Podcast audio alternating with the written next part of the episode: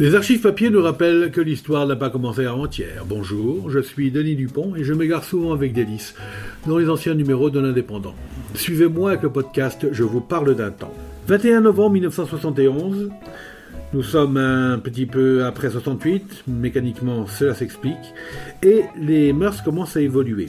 Par contre, euh, les comptes rendus dans la presse sont parfois un peu particuliers, surtout vus 40 ans plus tard que dis-je, 50 ans plus tard. Novembre 71 donc, pittoresque cortège de la République à la Nation. Attention, plusieurs milliers de militantes féministes ont manifesté pour la libération du beau sexe. Paris, tambourin, chant, ronde au cri de Nous aimons jouir. La marche internationale des femmes organisée de la place de la Nation par divers mouvements féministes, comme le mouvement pour la liberté de l'avortement, euh, les femmes en lutte, le mouvement pour la libération des femmes, et qui regroupait, selon les organisateurs, 3000 à 5000 manifestantes, parmi lesquelles Madame Simone de Beauvoir, s'est déroulée dans une atmosphère de fête populaire et s'est terminée dans le calme, malgré quelques incidents sans gravité. En tête du cortège, sous la banderole proclamant Travail, famille, patrie, y en a marre ou avortement, contraception, libre et gratuit, marchait une jeune femme portant chapeau melon, coussin sous le ventre et boulet de plastique. Au milieu du cortège, juché sur une voiture sur laquelle avaient été peints les mots Fini l'esclavage, six enfants, paraissant âgés de 4 à 10 ans, reprenaient en chœur les slogans scandés par leur mère, le plus jeune d'entre eux ajoutant Papa, maman, ton fils est dans la rue. Alors que le cortège remontait le boulevard Voltaire en direction de la place de la Nation, à hauteur de l'église Saint-Ambroise, les manifestantes ont emboîté le pas d'un jeune couple qui s'apprêtait à s'unir par les liens du mariage. Et elles ont pénétré dans l'église, scandant quelques slogans et jetant des tracts dans le cœur. Le cortège est ensuite reformé et a repris sa marche.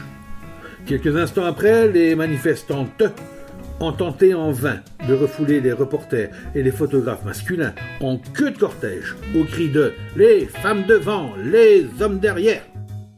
Arrivé placé en bloom, le cortège a failli se scinder en deux. Les manifestantes de tête voulant remonter la rue de la Roquette pour passer devant la maison d'arrêt pour femmes, alors que le reste du cortège continuait son chemin boulevard Voltaire comme prévu.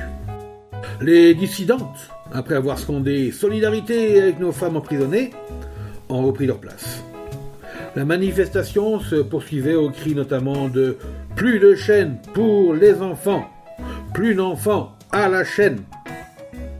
Arrivé à une centaine de mètres de la place de la Nation, les manifestantes ont rencontré le cortège d'un millier environ de manifestants favorables aux objecteurs de conscience. À un moment surpris, les deux groupes sont restés immobiles pendant 20 minutes, scandant simultanément école, famille, répression, ou halte à la répression militaire, ou à balle armée. Puis, les deux cortèges sont rassemblés sur le terre-plein de la place de la Nation, les militantes féministes sur la pelouse, les manifestants pour l'objection de conscience tournant autour d'elles ont défilé sur le chemin de sable qui fait le tour de la pelouse après que les manifestantes qui avaient provoqué la mobilisation de plusieurs centaines de gardiens de la paix eurent brûlé quelques torchons de cuisine, les deux cortèges se sont disloqués dans le calme. Et à 17h20, la place de la Nation avait retrouvé son aspect habituel. C'était Je vous parle d'un temps, un podcast produit par l'Indépendant et proposé par Denis Dupont, à retrouver ici même chaque semaine. Retrouvez cette émission et toutes nos productions sur Radio Indep et en podcast sur l'indépendant.fr, nos réseaux sociaux et votre plateforme de streaming favorite.